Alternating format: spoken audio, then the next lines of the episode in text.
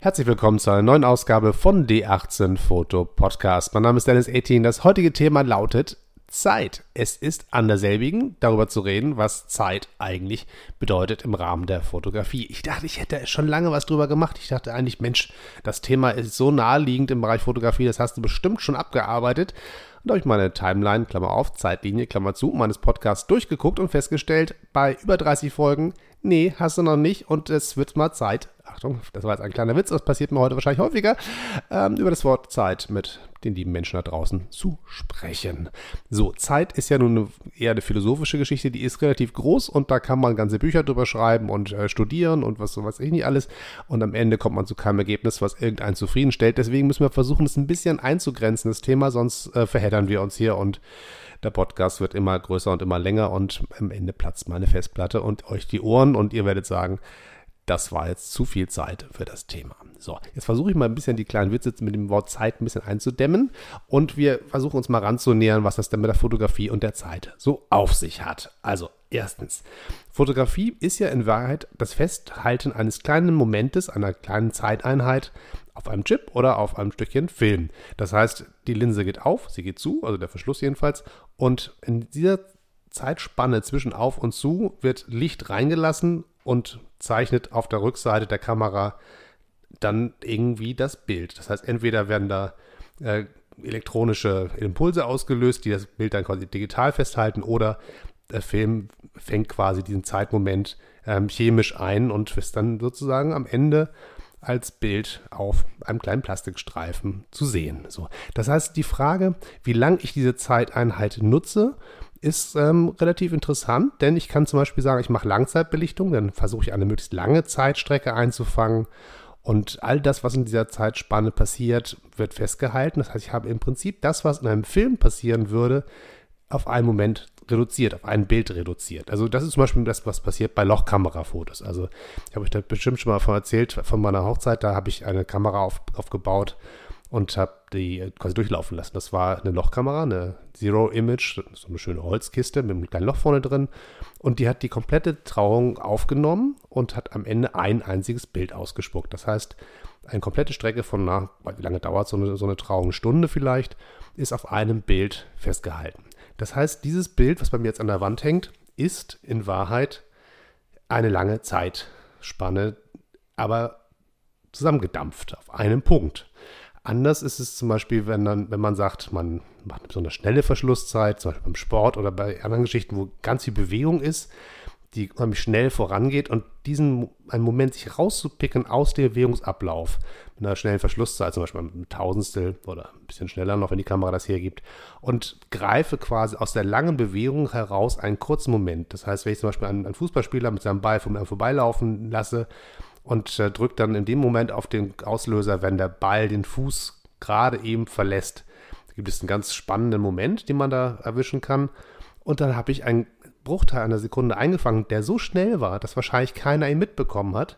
Aber meine Kamera hat es geschafft, diesen kleinen Moment groß zu ziehen, dass alle drauf gucken können.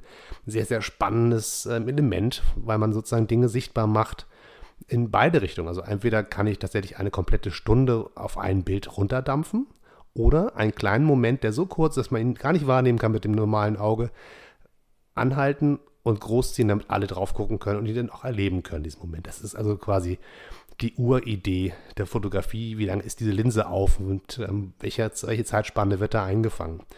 Das ist der eine Aspekt der Fotografie mit dem Thema Zeit zu tun hat. Ich finde, das ist, ähm, wird häufig eher technisch gesehen, nach dem Motto, welche Verschlusszeit brauche ich bei welcher Blende und so weiter. Aber in Wahrheit ist das auch eine Frage von, ähm, wie möchte ich eigentlich mein Bild ästhetisch herstellen? Möchte ich sowas haben wie eine ein Moment, der eingefroren ist, oder möchte ich auch einen Zeitverlauf haben? Zum Beispiel, wenn ich sage, ich bin auf einer, Stra auf einer Straße und mache ein Foto, was ein bisschen länger die Linse offen hat und die Menschen, die ich vor mir sehe, sind nicht gestochen scharf, sondern sie sind in der Bewegung verwischt. Auch das kann ästhetisch sehr, sehr schön sein und kann auch viel mehr das erzählen, was ich eigentlich erzählen möchte, zum Beispiel eine belebte Stadtlandschaft zu zeigen, kann ich auch dadurch zeigen, dass ich die Menschen, die vor mir sind, nicht einfriere, sondern sie laufen lasse, auch auf dem Bild, was ja in Wahrheit ein Standbild ist, aber durch die Bewegungsverwischung sieht das Ganze weiterhin dynamisch und bewegt aus. Das heißt, so wie ich die Stadt sehe und erlebe, versuche ich sie auch mittels der Verschlussgeschwindigkeit darzustellen. So, dann kann ich andersrum sagen, naja, ähm, etwas, was sich ganz schnell bewegt, möchte ich gerne stoppen. Auch das kann ich ja tun, so ähnlich wie ich es eben beim Fußball beschrieben habe. Das heißt, die Frage, welche Verschlusszeit ich wähle, ist nicht nur eine Frage davon, wie ich zum Beispiel meine Belichtung richtig mache, damit am Ende genug Licht auf dem Film ankommt oder auf dem Sensor oder die richtige Menge, die ich da haben möchte, im Zusammenspiel mit der Empfindlichkeit des Films und der Blende, das ist dann so die, das klassische Belichtungsdreieck, ne? Also ISO, Bewe äh, Blende und Verschlusszeit und dann rechne ich das irgendwie aus und gucke, dass ich genau die richtige Menge drauf kriege, damit nichts über- oder unterbelichtet ist.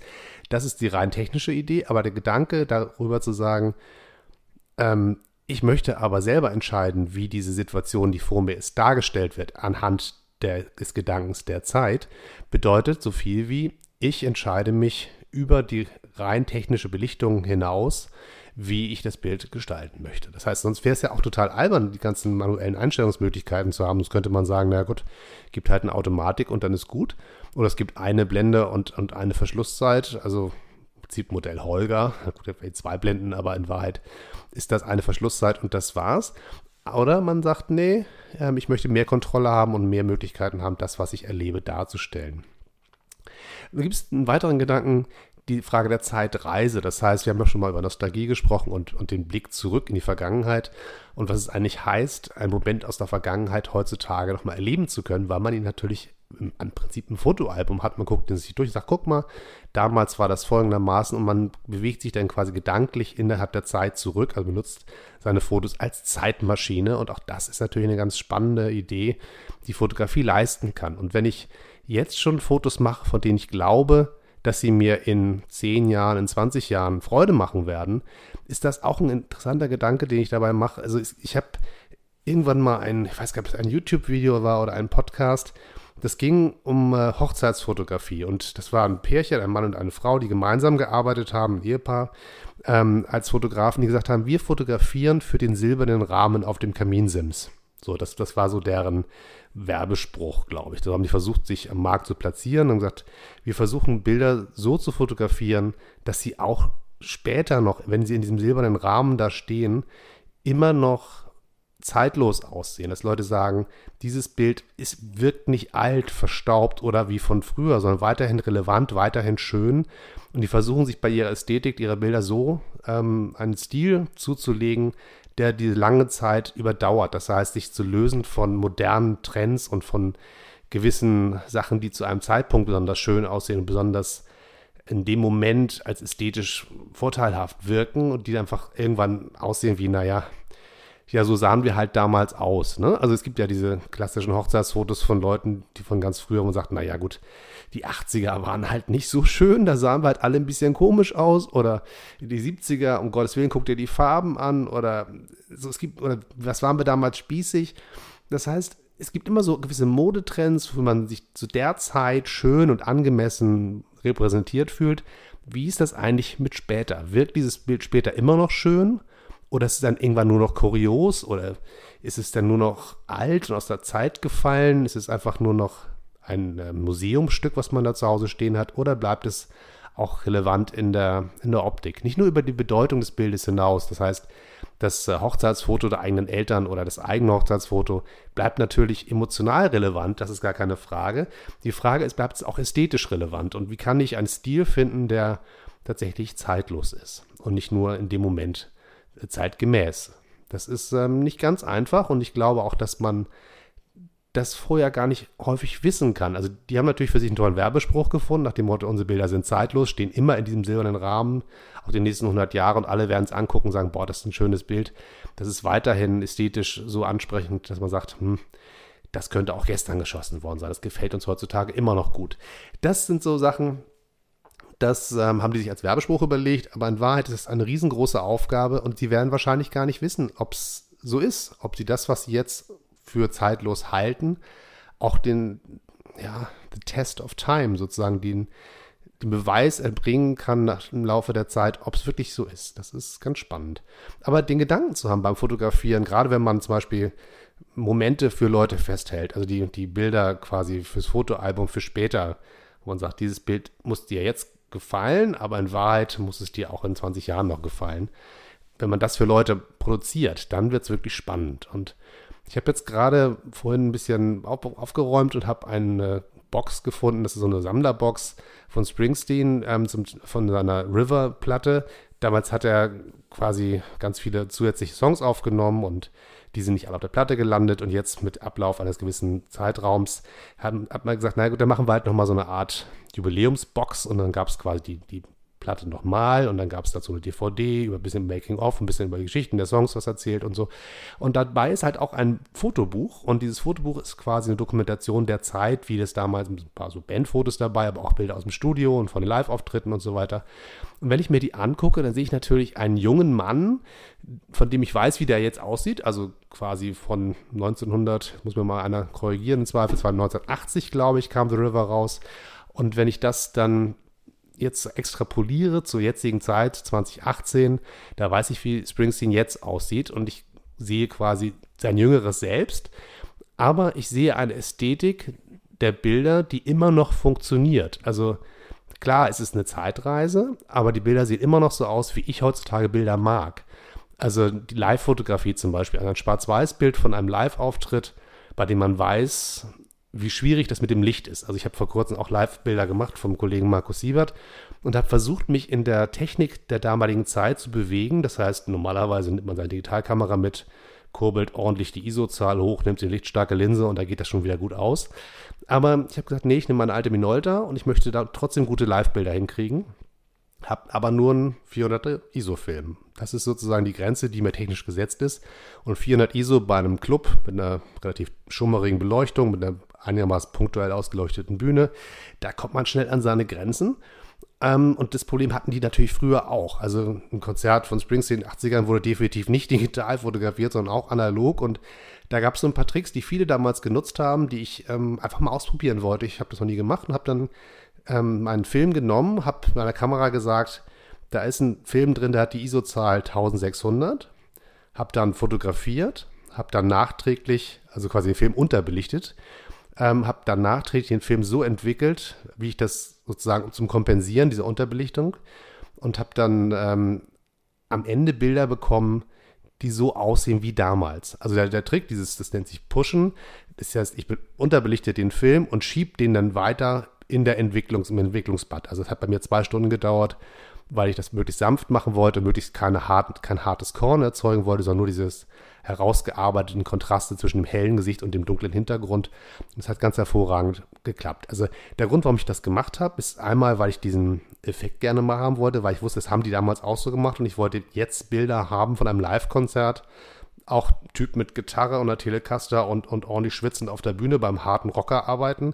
Im Vergleich zu der Ästhetik, die ich ja so mag von den Springsteen-Bildern von damals. Und die gleiche Technik zu verwenden, war meine Idee. Und der Grund, warum man das macht, ist, man kann ja natürlich auch sagen, man geht in der ähm, Belichtungszeit ein bisschen runter, das heißt, hat länger die Linse offen, kriegt auch genug Licht rein, kriegt auch ein belichtetes Bild, aber durch diese schnellen Bewegungen auf der Bühne sind die Bilder dann verwischt. Oder die äh, Bewegung der eigenen Hand. Man ist ja sozusagen auch nicht zitterfrei, sei mal schießt mit einem Stativ, aber versucht mal mit einem Stativ in einem Rockclub äh, Fotos zu machen. Das geht eher schief. Also von daher muss man aus der Hand schießen und hat dann die Möglichkeit, die Blende aufzuziehen das kann man machen, um mehr Licht reinzulassen. Das geht ganz gut mit einer guten 1,8 Linse oder so. Aber dann hat man die Schwierigkeit des, des Fokussierens, weil der, die Tiefenschärfe so flach ist, dass man nicht so genau weiß, treffe ich wirklich, weil wenn es ein bisschen duster ist, ist es nicht so einfach in, der, in einer Spiegelreflexkamera zu erkennen, ob man nur wirklich scharf ist. Das heißt, man hätte gerne ein bisschen mehr Tiefenschärfe, um sicherer zu sein, dass man wirklich den Schärfepunkt auf dem Gesicht hat.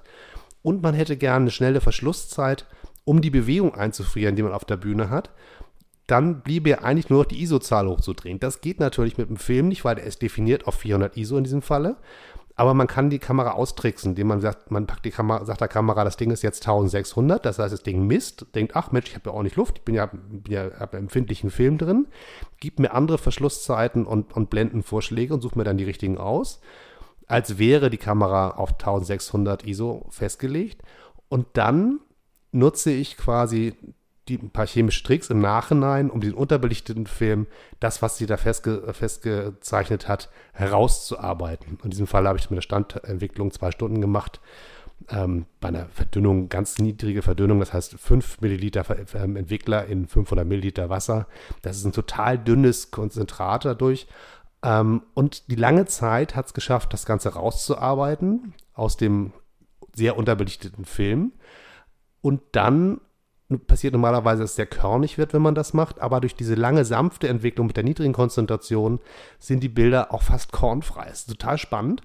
Und dieses, ähm, diese Art der, der Rock-Fotografie hat mich quasi mit einem ja, einen Zeitsprung machen lassen. Das heißt, meine Technik, die ich verwandt habe von damals, die damals quasi einfach der Grenze der Technik geschuldet war, bewusst einzusetzen, um die Bilder, die ich heute schieße, so zu machen, dass sie ästhetisch so aussehen, als hätten sie auch damals geschossen werden können. Und das ist halt in, in, interessant, die nebeneinander zu legen und zu sagen, guck mal, damals sah das so aus, heute sieht es so aus. Es sind verschiedene Menschen zu verschiedenen Zeiten der Geschichte. Beide sind auf einer Bühne, spielen Gitarre und singen. Aber die Technik ist die, ist die gleiche. Das heißt, die Technik baut quasi die Zeitbrücke und man lernt aus der vergangenen Erfahrung von Fotografen, die damals das Problem hatten, was ich heute auch habe, was ich natürlich einfach hätte überspringen können, indem ich eine Digitalkamera nehme. Aber ich habe mich entschieden, nein, ich möchte das so machen wie damals, um einfach diese Ästhetik rauszuarbeiten und natürlich ein bisschen das Handwerkszeug der Kollegen von damals zu testen und zu sehen, ob es wirklich funktioniert. Und ich war ganz begeistert, dass diese Bilder, die ich jetzt, die quasi frisch sind, im Prinzip zeitlos sein müssten, weil sie so ähnlich aussehen wie die Bilder von damals, die mir jetzt immer noch gut gefallen. Aber auch das ist natürlich eine absolut, ähm, das Schlüsselwort ist gefallen an dem Punkt, weil ich finde diese Bilder von damals zeitlos. Ich weiß nicht, wenn ich jetzt irgendeinen 15-jährigen Jungen, äh, der, also sagt, Mensch, ähm, ich bin mit Instagram groß geworden, ich bin mit Effektfiltern groß geworden. Ich gucke mir das Bild an, sage, na, das ist aber ein bisschen ist ja langweilig, das ist ja nur schwarz-weiß. So, ich weiß es nicht. Kann sein, dass, dass die das heutzutage nicht so sehen. Für mich persönlich ist diese Zeitreise geglückt und ähm, für andere wahrscheinlich nicht. Und da kommt der Punkt Instagram noch einmal ins Spiel, weil die Frage von Effektfiltern ganz, ganz spannend ist, wenn man darüber Zeit, über zeitlos nachdenkt oder nicht. Es gibt natürlich auch Leute, die ähm, fotografieren bei Hochzeiten mit Instagram-Filtern, beziehungsweise nutzen dann irgendeine andere Kamera und bügeln einen nachträglichen Filter drüber oder ähm, benutzen ähm, zum Beispiel ja, Hipstermatic. Das ist auch eine sehr schöne App, mit der ich viel Spaß habe, die dann so tut, als wäre sie eine analoge Kamera. Und da kommen sehr interessante Effekte bei raus. Und die Frage ist, sind die Bilder, die wir jetzt so einfangen, auch so langzeitbeständig, dass man sie später immer noch interessant findet oder nicht? Sind die, die wilden Effekte, die man heutzutage so draufpackt auf seine Bilder ganz häufig, am Ende doch irgendwie nur Schrott. Man sagt dann sagt, naja, gut, es war in dem Moment ganz cool, aber in Wahrheit sind sie nicht zeitbeständig. Und das wissen wir halt noch nicht. Es kann sein, dass wir in 20 Jahren drauf gucken und sagen, die Instagram-Bilder von damals, das waren ja Klassiker, die sind ja für ihre Zeit prägend gewesen. So sah die Zeit damals aus. So haben wir mit unseren Telefonen fotografiert und so haben wir die Zeit wahrgenommen und haben sie eingefroren. Und wenn man sich jetzt zurückschaut, dann ist das irgendwie schön und wir mögen es immer noch. Oder sagt man, oh Gottes Willen, was haben die denn damals für einen Quatsch gemacht? Musste das wirklich so sein? So. Und das ist halt immer das Spannende, was man als Fotograf erahnen kann, aber nicht immer wirklich weiß, wie die Frage sich beantwortet. Sind meine Bilder zeitlos oder sind sie einfach nur zeitgemäß oder zeitgenössisch? So, das ist, das ist nicht so ganz einfach und an diesen Gedanken kann man sich schon ganz schön festbeißen. Und ich würde gerne ähm, den Gedanken bei euch anstoßen, die Frage, schießt ihr für den Moment, sollen die Bilder für jetzt schön sein und euch jetzt Spaß machen oder schießt ihr sie für später, damit man sie später auch noch schön findet und dass man das tatsächlich schafft, diese Zeitbrücke zu überwinden. So, das soll es für heute gewesen sein. Ich hoffe, euch hat es gefallen, mir zuzuhören und meine etwas erkältete Stimme hat euch auch nicht zu sehr abgelenkt. Und ähm, vielleicht ist der ein oder andere Gedanke zum Thema Zeit und Fotografie auch jetzt in euch gereift und ihr grübelt ein bisschen weiter. Ich würde mich sehr freuen, wenn das so ist. Und äh, wenn ich euch am Ende noch was bitten dürfte, es gibt bei Podcasts die Möglichkeit, den Podcast zu bewerten. Wenn ihr bei iTunes hört, ist das der Mechanismus, wie andere Leute den Podcast finden. Also es wäre sehr nett, wenn ihr einen Kommentar hinterlassen würdet, eine Bewertung mit so Sternchen und Kommentarfunktion. Das wäre total klasse. Das hilft mir und es hilft anderen, diesen Podcast zu finden. Und äh, finde mich bei YouTube unter D18 Foto natürlich und auf meiner Homepage www.d18-foto.com. Nicht vergessen, wo immer ihr mich findet, immer schön auf Abonnier-Button zu klicken, wenn immer ihr ihn findet. Bis dann, bis zum nächsten Mal. Tschüss und immer schön weiterknipsen.